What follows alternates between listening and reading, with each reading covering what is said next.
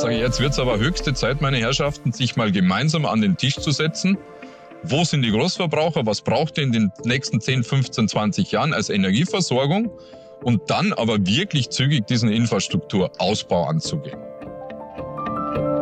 Tauwetter, der Profilpodcast zur Klimakrise. Herzlich willkommen, liebe Hörerinnen und Hörer bei Tauwetter. Mein Name ist Christina Hiptmeier.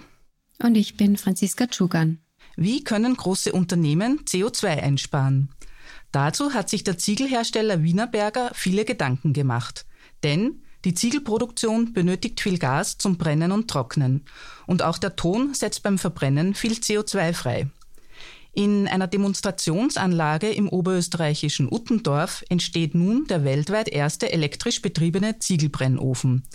Wie die Idee dazu entstanden ist und wie man sich als Unternehmen in der Klimakrise neu erfinden kann, erzählt uns unser heutiger Gast. Er ist Geschäftsführer von Wienerberger Österreich. Herzlich willkommen, Johann Machner. Grüß Gott. Hallo, auch ein Hallo von mir. Äh, erste Frage wäre gleich einmal, Ziegel müssen gebrannt werden und das kostet ja eben viel Energie. Wann haben Sie erstmals daran gedacht, da an der Produktion etwas zu verändern? Also grundsätzlich ist es so, dass das Thema ähm, Dekarbonisierung jetzt ein großes Thema ist, aber grundsätzlich beschäftigen wir uns mit drei großen Schwerpunkten im Sinne der Nachhaltigkeit. Die Dekarbonisierung haben wir gerade diskutiert. Es gibt daneben aber auch noch das Thema Kreislaufwirtschaft und Biodiversität. Äh, für mich ist sehr schön, äh, wenn man auch ein bisschen mal in die Annalen zurückgeht, auch in Jahresberichte von vor 15 Jahren, ähm, war es dort schon im Sinne Nachhaltigkeit klares Ziel des Unternehmens, sich sukzessive der Nachhaltigkeit zu verschreiben und auch entsprechende Aktivitäten zu setzen. Das heißt, das Thema Dekarbonisierung, ähm, das ja auch unterschiedliche Aspekte hat. Es geht um Ressourcenschonung, das heißt, Produkte so zu designen, dass sie überhaupt möglichst wenig Material, damit möglichst wenig Energie auch brauchen, äh, ist per se nichts Neues, aber bekommt natürlich einen neuen Stellenwert. Äh, darüber hinaus das Thema Energieeffizienz in der Produktion und da das natürlich auch möglichst wenig CO2-Footprint äh, zu erzeugen, ist auch nichts Neues. Und jetzt kommt aber dazu, dass man technologisch in der Lage ist, den Ziegel auch anders zu brennen, das heißt gasfrei zu brennen, äh, mit einem jetzt Elektroofen, das ist jetzt eigentlich eine konsequente, kontinuierliche Weiterentwicklung. Also das heißt, wir beschäftigen uns schon viele Jahre damit und sind jetzt Gott sei Dank in der Lage, das Ganze auch zu industrialisieren. Und das ist das, worauf wir sehr stolz sind, dass äh, gerade Österreich hier als Pilotland auch ausgewählt wurde, dass wir die ersten weltweit sind, die diese Technologie einsetzen äh, und ja, das Ganze in Zukunft gasfrei machen. Wann ist denn der Elektroofen äh, fertig? Der ist ja noch im Entstehen, oder? Äh, ja, wir sind derzeit beim Abriss des bestehenden Ofens. Also das heißt, das Werk steht bereits. Den letzten Ziegel haben wir uns sorgfältig aufgehoben, äh, um ihn auch mal dann in die Vitrine stellen zu können, zu sagen, okay, im, äh, im Juli 23 ist das der letzte Ziegel aus dem Werk Uttendorf, der klassisch gebrannt wurde. Äh, aber um konkret Ihre Frage zu beantworten, wir sind jetzt im Abriss. Äh, und äh, wir werden mit Ende nächsten Jahres äh, in die Testphase gehen, um das Ganze dann auch im Regelbetrieb 25 zu fahren.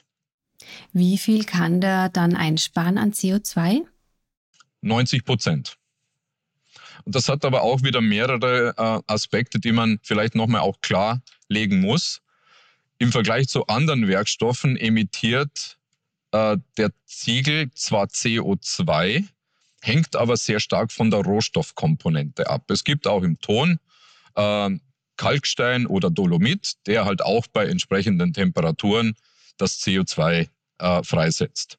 Wir brauchen ihn aber per se nicht wie andere Werkstoffe, damit Keramik entstehen kann. Den brauchen wir nicht. Also wir wären eigentlich froh, wenn dieser Rohstoff eigentlich CO2 frei wäre. In Uttendorf ist das sehr positiv, weil der Rohstoff dort wenig Kalkstein und wenig Dolomit enthält. Und der Großteil des CO2-Fußabdrucks des Ziegels ist das Gas, das wir einsetzen. Deswegen in diesem konkreten Fall gelingt es um 90 Prozent weniger CO2 zu emittieren, weil wir dort einen sehr positiven Rohstoff haben und zu 100 Prozent das Gas ersetzen werden. Und aus dem ganzen Konglomerat resultiert dann eine Reduktion von 90 Prozent. Und der Strom für, die, für den Elektroofen kommt dann aus erneuerbaren Energien? Äh, ja, das ist so. Das ist aber jetzt auch nichts Neues für uns. Wienerberger produziert das, was wir an Strom brauchen, bereits seit vielen, vielen Jahren äh, mit zertifizierten Ökostrom. Äh, das heißt, wir haben uns, wie vorher schon gesagt, schon lange Zeit mit dem Thema Nachhaltigkeit beschäftigt und sind eben vor vielen Jahren schon auf das Thema Ökostrom umgestiegen. In Uttendorf äh, gibt es ja auch bereits eine Hochtemperatur-Wärmepumpe zum Trocknen der Ziegel. Äh, wie viel CO2 kann die einsparen? Die spart heute schon etwa 10, 10 CO2 ein. Äh, ist auch eine, ja, eine Innovation entstanden in Österreich über das AIT. Ähm, wird jetzt auch international ausgerollt. Also das heißt auch Werke, die jetzt nicht 100 Prozent dann auf Elektroofen umsteigen können, das Ganze ist ja auch mit hohen Investitionen verbunden, äh, können trotzdem auch diese Technologie einsetzen äh, und war für uns auch ein, ein weiterer Meilenstein, auch hier schon mit neuen äh, ja, Technologien zu reduzieren. Und vielleicht noch einen Satz dazu.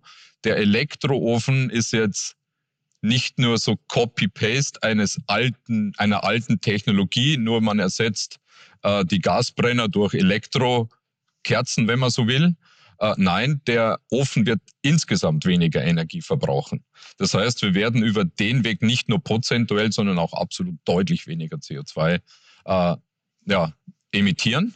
Also das heißt, es ist eine Kombination aus Technologie, auf der einen Seite aber auch Effizienzsteigerung des Ofens per se. Sie haben vorhin schon die hohen Investitionen angesprochen. Jetzt hat äh, diese neue Ziegel Anlage, dieser Brennofen. Die Finanzierung, glaube ich, trägt äh, Wienerberger fast ausschließlich selbst. Ähm, hätten Sie sich da mehr Unterstützung von der öffentlichen Hand gewünscht? Ähm, ganz klares Ja. Also grundsätzlich ist es so, und das wird die gesamte österreichische Industrie betreffen, äh, wir brauchen Unterstützung, um noch schneller zu werden. Ich glaube, viele äh, wären in wären bereit, diesen Schritt zu gehen, aber alleine für Österreich, um mir mal eine, eine, eine Größenordnung auch zu geben, allein der, der äh, Ofen in Uttendorf ähm, sind 30 Millionen Investsumme. Wir bekommen eine Unterstützung. Ähm, wenn wir das ganze Paket für die nächsten äh, Jahre sehen bis 2030, um uns insgesamt um 50 Prozent zu reduzieren, reden wir von einem gesamten Investitionsvolumen, das jenseits der 200 Millionen Euro ist. Ähm, das heißt, für die österreichische Industrie ist das ein sehr, sehr kostspieliges Unterfangen, sich zu dekarbonisieren. Wir haben uns aber dazu committed, diesen Weg zu gehen. Ich glaube, es ist auch optionslos. Aber wir würden uns natürlich jede Unterstützung wünschen, die wir kriegen können, um diesen, ja, am Ende diesen Pfad noch zu beschleunigen. Sie haben gesagt, es gab ein bisschen eine Unterstützung, äh, eine Förderung. Wie hoch war denn die? Also sie war im einstelligen Millionenbereich. Okay. Ähm, da, durch die Umstellung wird natürlich auch die, die Produktion teurer. Ähm, wie kann man sich dann denn da die Konkurrenzfähigkeit erhalten? Das ist ein, ein sehr wichtiger Punkt, den Sie hier ansprechen. Äh, natürlich bauen wir hier auch auf äh, die neuen Regularien. Ähm, ich habe mal von einem Kollegen einen sehr interessanten Satz gehört, der gesagt hat, dekarbonisiert und pleite.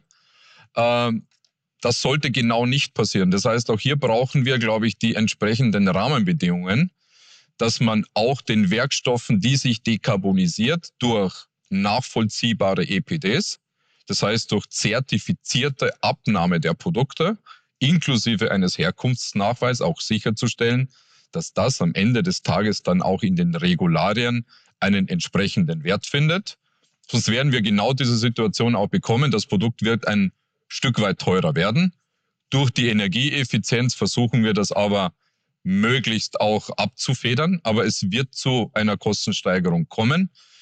Ähm, aber wir brauchen in den Gebäuderichtlinien dann auch klare Regularien. Das heißt, wie bewerten wir das Gebäude dann auch in den eingesetzten Werkstoffen? Dass eben nicht Folgendes passiert, dass wir sagen, okay, ich liefere jetzt hier ein etwas teureres Produkt, das ist fast CO2-frei, aber ich stehe im Wettbewerb im Inland, aber auch im Ausland mit ähnlichen Produkten, die ja einen anderen CO2-Fußabdruck haben, aber damit eben trotzdem einen kaufmännischen Vorteil haben. Das müssen wir verhindern. Sehen Sie auch die Gefahr, wie manche Unternehmen beklagen, dass die Vorgaben der EU zu streng sind und man sich dann eben am, am Weltmarkt nicht mehr behaupten kann, weil ich weiß nicht, in China oder Asien irgendwoher einfach das alles billiger produziert wird? Ähm, ich glaube, das hängt aber wieder sehr stark vom Werkstoff per se ab. Wir als Ziegelproduzent, und das ist, glaube ich, auch ein, ein, ein ganz wichtiges Asset, neben dem Fußabdruck des Produktes in der Produktion, werden natürlich Transportwege mehr und mehr eine Rolle spielen, auch in der transparenten Darstellung. Wir sind heute Lokalversorger. Äh, das heißt, wir haben unsere Werke heute quer über das Land verstreut in den großen Märkten wie Niederösterreich, wie Oberösterreich, wie die Steiermark, um nur drei Beispiele zu nennen. Das heißt, wir sind Lokalversorger. Ich kann heute auch schon meinen Footprint sehr gut nachweisen, weil stark digitalisiert. Wie viel Kilometer hat mein Produkt von Werk bis auf die Baustelle auf dem Buckel? Deswegen, um Ihre Frage auch nochmal konkret zu beantworten, es wird vom Werkstoff abhängen. Ziegel wird nie aus China kommen, äh, weil doch ein sehr schweres Produkt mit am Ende doch einen relativ geringen Wert pro Tonne. Äh, das heißt, hier sehe ich kein Risiko, aber für andere Werkstoffe mag das sicher ein Thema sein. Mhm. Ähm, Sie bieten ja bereits jetzt äh, klimaneutrale Ziegel an. Wie geht denn das, nachdem der Elektroofen ja noch gar nicht fertig ist? Ja, grundsätzlich ist es ja so, dass Ziegel insgesamt einen relativ geringen CO2-Fußabdruck ja heute schon hat. Insbesondere auch durch die hohe und lange Lebensdauer. Wenn Sie sich heute, ja, die Ringstraße ist ein sehr, sehr gutes Beispiel. Wienerberger hat ähm, 200 Jahre gefeiert vor ein paar Jahren. Jetzt glaube ich, sind wir genau 203 Jahre alt.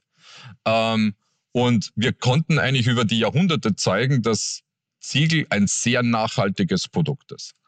Was aktuell auch äh, sehr interessant ist zu beobachten, dass Gebäude, die heute massiv gebaut sind, in der Zukunft nicht zuletzt durch den Klimawandel deutlich günstiger im Betrieb sein werden, weil sie weniger Kühllasten haben. Einfach durch die Masse des Produktes werden wir weniger Kühlleistung brauchen, um diese Gebäude in Zeiten auch des Klimawandels auch möglichst kühl und damit auch bewohnbar beziehungsweise auch lebbar zu machen. Äh, das kann der Ziegel ohnehin. Das heißt, unser CO2-Fußabdruck war ohnehin immer ein geringer. Aber es gibt noch einen Rest, den wir dekarbonisieren müssen, äh, um äh, jetzt auch das Thema klimaneutraler Ziegel zu beantworten. Wir haben auch hier eine CO2-Bilanz gemacht und diesen Rest des CO2-Fußabdruckes auch durch Kompensationsmaßnahmen dann am Ende auch auf eine Nulllinie gebracht. Aber das Ziel war immer nicht durch Kompensationsmaßnahmen, die irgendwo zwar anhand konkreter Projekte auch nachvollziehbar sind, aber am, am, am Ende vor Ort, an Ort und Stelle sich praktisch CO2-frei zu, zu, zu gestalten. Das ist der ähm, Unterschied. Okay. Ihr Vorstandsvorsitzender Heimo Scheuch hat vor ein, ein paar Jahren schon gesagt, äh, er will bis 2023 alles seine rund 200 Werke weltweit ähm, äh, CO2 einsparen in, in der Höhe von 15 Prozent. Äh, ist das gelungen? Ähm, das ist uns gelungen und das ist auch ein, ein sehr wichtiger Punkt, dass wir sehr häufig dazu neigen, die Zukunft zu skizzieren in 20, in 30 und ich weiß nicht wie viele Jahren. Ich glaube, sehr wesentlich ist, dass es auch eine Roadmap gibt dazu. Wie schafft man auch mit auch allenfalls kleineren Maßnahmen äh, schon auch dazwischen äh, diesen CO2-Fußabdruck zu reduzieren? Das Thema Ökostrom habe ich schon erwähnt. Das hat natürlich klarerweise den CO2-Fußabdruck schon vor Jahren deutlich reduziert. Da können wir nichts mehr gewinnen. Wir haben aber auch das Thema Transporte äh, auch sehr stark optimiert, nicht zuletzt durch Digitalisierung. Also das heißt, es gibt dazwischen sehr, sehr wohl auch Maßnahmen, die einen, eine Reduktion des CO2-Fußabdrucks äh, bewerkstelligen. Wir brauchen jetzt aber trotzdem dazu diese großen auch technologischen Schritte, um dann am Ende auch in, Klima, in die Klimaneutralität dann wirklich zu kommen. Aber die 15 Prozent sind erreicht. Sie haben vorher die Kreislaufwirtschaft angesprochen. Kann man Ziegel denn recyceln? Ähm, heute ist es so, dass es einen sehr starken Run auf Ziegel als Baurestmasse gibt. Äh, möchte man vielleicht aber nicht glauben. Äh, allein die Stadt Wien braucht mehrere hunderttausend Tonnen neuer Bodensubstrate, um auch in Zeiten des Klimawandels ja, die Böden so weit zu verbessern, dass sie mehr Wasser halten. Wir haben die Dürrezeiten erlebt. Jetzt haben wir gerade ein paar Flutereignisse auch wieder gehabt. Also wir haben halt sehr, sehr volatile Rahmenbedingungen, was das Klima angeht. Aber äh, wenn wir heute auch die Städte weiter begrünen wollen, werden wir auch Bodensubstrate brauchen, die entsprechend Niederschläge dann auch halten. Und es gibt mittlerweile zu wenig Ziegel überhaupt als Restmasse. Das heißt, wir würden da gerne mehr bekommen. Alles, was bei uns im Werk anfällt, verwenden wir zu 100 Prozent wieder. Also beispielsweise den Schleifstaub. Unsere Ziegel werden geschliffen. Den verwenden wir heute wieder zu 100 Prozent äh, in der Produktion. Und es gibt aber auch ja, andere Industrien, die heute Baurestmassen mit Ziegel sehr gerne haben, wie die Zementindustrie, um über den Weg auch ihren eigenen CO2-Fußabdruck zu reduzieren. Äh, das heißt, es ist heute ein Run auf Ziegel und ich glaube, äh, es wird noch einen größeren Run in der Zukunft geben. Auch da wird es noch Fragen geben, wie ja, diese Mengen in Zukunft dann auch abbildbar sind. Aber unser Augenmerk ist, dass das, was wir produzieren, zu 100 Prozent wieder recycelbar sein muss.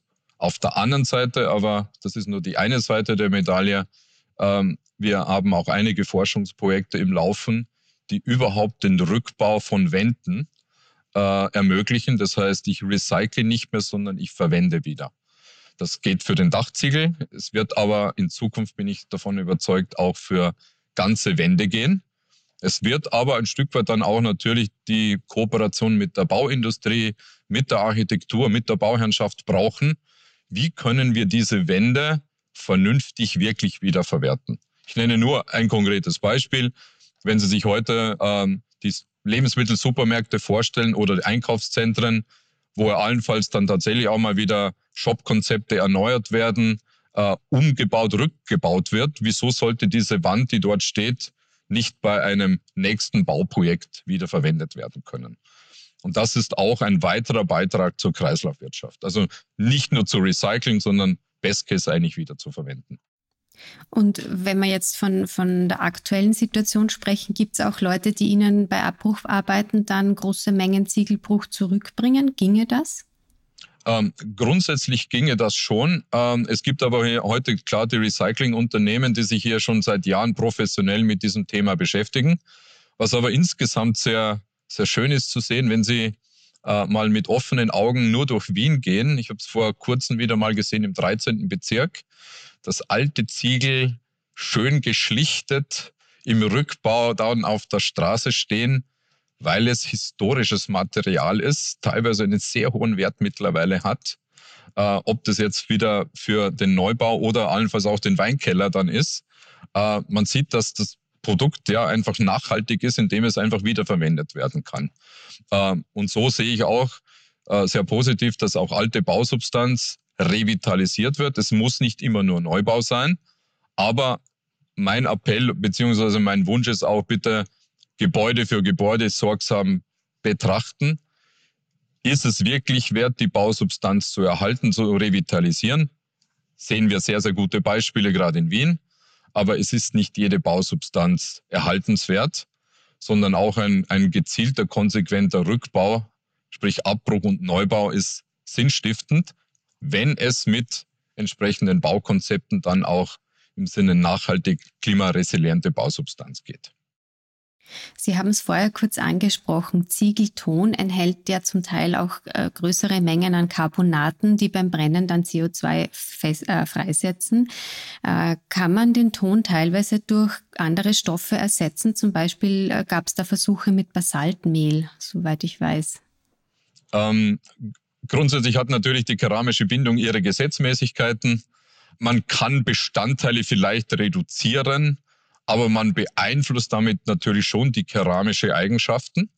Wenngleich man sagen muss, es ist ja Ziegel nicht gleich Ziegel. Das ist auch eines der großen Vorteile des Werkstoffs. Ich kann ihn heute sehr einfach und leicht auch adaptieren. Also sprich, wenn ich zum Beispiel Schallschutz brauche, brauche ich einen schwereren Ziegel. Das heißt einfach mit einer höheren Dichte, um diesen Schall möglichst dann auch äh, abzufangen. Wenn ich mehr Wärme und Kälteschutz brauche, ist es günstig, wenn ich ihn etwas porosiere. Das machen wir heute beispielsweise mit biogenen Zusatzstoffen ähm, wie Säge, Sägemehl, äh, um ein Beispiel zu nennen, das dann im Zuge des Brennprozesses auf der einen Seite schon Energie spart, weil es auch ein Energieträger ist und auf der anderen Seite äh, leichte Poren im Ziegel hinterlässt, die ihn damit kälte- und wärmedämmend machen. Äh, und das ist einfach der große Vorteil und eine schöne, äh, schöne Eigenschaft des Ziegels, dass ich ihn nach den gewünschten Eigenschaften sehr einfach adaptieren kann. Für einen Museumsbau im belgischen Gent haben ForscherInnen Ziegel aus Abfall verwendet. Die haben da Glas, zerkleinerten Beton und Kalk gepresst. Das Brennen hat man sich dann auch gespart. Wären solche Ziegel in Zukunft auch eine Option für Wienerberger? Wir beschäftigen uns grundsätzlich mit allen Arten äh, von Anwendungen und auch Rezepturen. Ähm, ich glaube, dass es einen breiten Mix geben wird in der Zukunft. Das, was Sie jetzt angesprochen haben, sind dann aber oftmals Produkte, die den Ziegel eher als Füllmaterial nutzen und nicht in seinen keramischen Eigenschaften. Aber es gibt dort viele, viele Möglichkeiten noch, ähm, durch eben auch hydraulische Bindemittel wie zum Beispiel ein Kalk, wieder überhaupt neue Werkstoffe zu kreieren. Dort kann der Ziegel, weil ein sehr dauerhaftes Material, weil ein ökologisches Material sicher auch eine Rolle spielen. Dann gab es auch noch äh, Versuche mit Ziegeln aus organischem Material, die sogar CO2 aufnehmen können. Haben Sie davon schon gehört und ist das auch womöglich ein Thema für Sie? Ähm, grundsätzlich lesen wir natürlich sehr, sehr viel über diese Entwicklungen. Ich persönlich bin immer ein Stück weit skeptisch, äh, nachdem ich auch einige Jahre in der Holzwerkstoffindustrie war. Ich war lange in der Zement- und Betonindustrie, war in der Kunststoffverarbeitung. Ich glaube, ich habe ein ganz gutes Gefühl auch über den Werkstoffmix, wo ich mich einfach immer ein Stück weit dagegen verwehre, ähm, dass Werkstoffe halt ihre Eigenschaften haben, aber halt nicht für alles geeignet sind. Äh, und biogenes Material, wir sind heute Dachziegelhersteller, ein Dachstuhl ist klassischerweise aus Holz. Also wir haben ganz und gar nichts gegen auch biogene Werkstoffe. Ähm, was man aber einfach zur Kenntnis nehmen muss, Sie können jeden fragen, der heute auch zum Beispiel mit Holz baut. Holz hat zu wenig Speichermasse, wenn es nicht als voll Massivholz eingesetzt wird. Wenn Sie heute äh, über Schallschutz reden, das wird Holz ganz schwer können. Das heißt, man muss eigentlich immer, glaube ich, den Werkstoffen den Wert, die Bauphysik auch wieder zuschreiben, die es einfach natürlich mitbringt und einer guten Symbiose baut. Aber ja, wir beschäftigen uns mit Geopolymeren, wir beschäftigen uns auch mit biogenen Alternativen dort, wo sie einen Sinn haben. Und ich glaube, die große Herausforderung ist, transparent und ehrlich auch im gemeinsamen Umgang miteinander die bestmögliche und nachhaltigste Bausubstanz zu schaffen. Und womit ich äh, oder wogegen ich mich einfach verwehre, es kann nicht jeder Werkstoff alles. Und ich hatte auch diese Woche ein sehr interessantes Gespräch mit einem Wissenschaftler hier aus Österreich. Ich will jetzt den Namen bewusst nicht nennen, äh, wo wir auch über das Thema der Revitalisierung alter Bausubstanz auch gesprochen haben und der auch ein großer Verfechter ist von Dingen wieder in die Lehre zu bringen, auch den jungen Architekten, den jungen Planern, oftmals auch das, was wir wieder verlernt haben und vergessen haben, wieder mitzugeben, was Werkstoffe können. Also beispielsweise alte Kalkputze. Da gab es Untersuchungen auch an dieser Universität, die gesagt haben, das ist das dauerhafteste Material. Das haben wir heute an vielen, vielen äh, historischen Gebäuden, die über Jahrhunderte immer noch genauso stehen wie, wie, äh, wie, wie zu Zeiten des Baus und allenfalls mal wieder gefärbelt werden müssen, aber insgesamt halt sehr, sehr dauerhaft sind und ein reiner Naturstoff sind.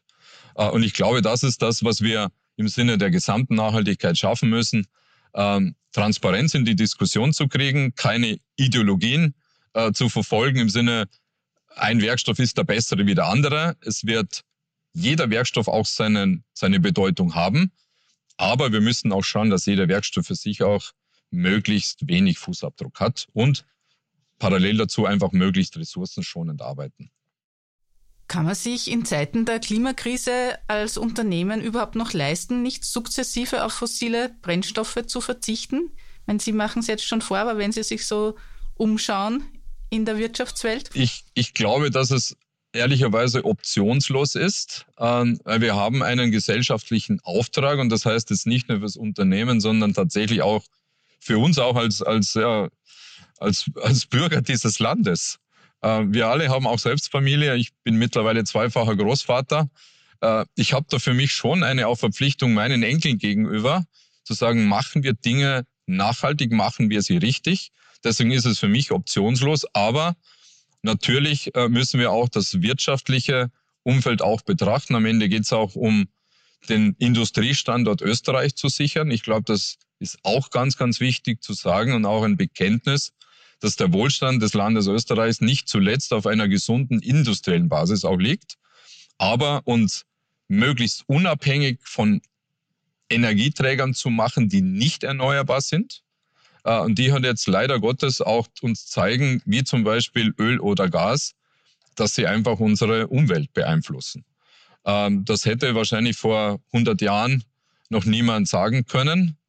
Wir können uns möglicherweise noch erinnern, zumindest ich kann mich noch gut erinnern an die saure Regendiskussion, ähm, die ja massiv die Wälder geschädigt hat über viele, viele Jahrzehnte. Das hat man durch Innovation geschafft, äh, schwefelfreie Kraftstoffe zu produzieren. Das CO2 ist halt ein Stück weit schwieriger in den Griff zu bekommen. Aber umso wichtiger ist es auf der einen Seite auch dem Land Österreich Unabhängigkeit in der Energieversorgung zu geben, damit auch diese preislichen Ausschläge möglichst abzufedern, weil das, was ich lokal produziere, was nachhaltig produziert ist, wie Wasserkraft, wie Windkraft, wie auch Sonne äh, in der Photovoltaik, das macht uns ein Stück weit unabhängig und wird uns, äh, glaube ich, auch helfen, diese Preisausschläge besser in den Griff zu bekommen. Und ich glaube, gerade die letzten paar Jahre mit allen Krisen, die wir durch, durchlitten und durchstanden haben und die wir im Moment noch durchleiden, äh, glaube, es, es öffnet uns die Augen, dass wir uns anders aufstellen müssen. Und deswegen ist das das Positive, das Gute im Schlechten. Ähm, und ich denke halt schon, und da bin ich davon überzeugt, durch die Innovationskraft gerade Österreichs, dass wir hier in der Lage sind, ja, den Industriestandort zu halten, aber trotzdem auch unseren gesellschaftlichen Auftrag äh, gerecht zu werden. Vielleicht, wenn wir noch ein bisschen über die politischen Rahmenbedingungen äh, sprechen, da gibt es jetzt seit geraumer Zeit eine äh, Diskussion um das Klimaschutzgesetz, auf das sich die Regierungspartner nicht einigen können, äh, das auch irgendwie Vorgaben geben sollte für Unternehmen und auch Planungssicherheit ermöglichen sollte. Sind Sie der Meinung, das braucht es für die Unternehmen, um wirklich vorausschauend arbeiten zu können, oder machen die das, die Unternehmen das ohne diese Vorgaben?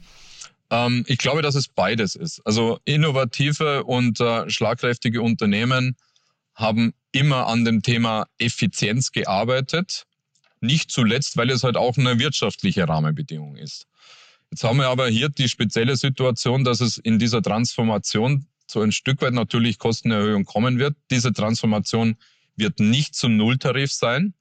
Und da brauchen wir jetzt, glaube ich, schon Rahmenbedingungen, die auch die Politik äh, vorgeben muss und auch wirklich ernsthaft vorgeben muss, um eben keine Wettbewerbsverzerrung äh, damit zu kreieren und die Unternehmen schon ein Stück weit auch dann in die Pflicht zu nehmen. Und eines muss ich schon sagen, und das finde ich durchaus positiv, auch wenn er immer wieder auch in Kritik steht, dass der European Green Deal, ich glaube, eine neue Sichtweise auf die Dinge gebracht hat. Und wenn wir diesen Auftrag ernst meinen und er ist optionslos, wie vorher gesagt, dass wir uns mehr um unsere Ressourcen, um die Schonung der Ressourcen, um das Thema nachhaltige äh, Energieversorgung auch kümmern müssen, dann hat das schon eine neue Sichtweise äh, gebracht in die Unternehmen. Wie gesagt, man hat sich immer schon mit dem Thema Nachhaltigkeit beschäftigt, aber es kriegt jetzt eine neue Qualität, was wir jetzt einfach schaffen müssen durch gute politische Rahmenbedingungen, diese Transformation nicht wettbewerbsverzerrend hinzukriegen. Und da wird es die Politik brauchen. Und, und was soll die Politik konkret machen? Haben Sie da Beispiele, woran es da jetzt noch fehlt? Also ein, eine Diskussion, die ich äh, für, für sehr absurd halte, äh, ist beispielsweise das Thema Netzausbau. Ähm, wir hatten zu Zeiten jetzt auch der, der Gaskrise, die sich jetzt im Nachhinein als eigentlich doch sehr äh, moderat darstellt. Ähm, wir alle kennen noch die Schreckensszenarien, die wir alle gehört haben. Wir werden im Winter frieren und ich weiß nicht was. Alles nicht eingetreten. Ähm, Also auch hier werden viele Experten, glaube ich, auch der Lügen gestraft. Äh, nichtsdestotrotz, unabhängig zu werden, glaube ich, ist das, ist das Gebot der Stunde. Aber was damals sehr einfach möglich war, dass alle großen Gasverbraucher ähm, informiert wurden und auch aufgefordert wurden, auch Wienerberger hat das gemacht, sich auf diese Gaskrise vorzubereiten. Wir haben hier Gasspeicher sogar angeschafft, haben auch Gas eingelagert. Das hat uns viel Geld gekostet im Nachhinein, um Versorgungssicherheit herzustellen. Jetzt würde ich mir einfach auch wünschen, wenn es um das Thema Energieversorgung der Zukunft geht, dass man einfach mal ja, die Wirtschaft jetzt mal fragt, was braucht ihr denn die nächsten 10, 15, 20 Jahre als Energieträger und an welchen Standorten? Und zwar konzertiert. Weil was ich absurd finde, ist, dass wir heute immer noch über das Thema äh, Leitungsbau reden.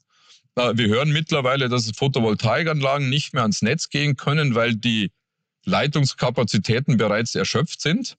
Sage ich, jetzt wird es aber höchste Zeit, meine Herrschaften, sich mal gemeinsam an den Tisch zu setzen. Wo sind die Großverbraucher? Was braucht ihr in den nächsten 10, 15, 20 Jahren als Energieversorgung? Und dann aber wirklich zügig diesen Infrastrukturausbau anzugehen.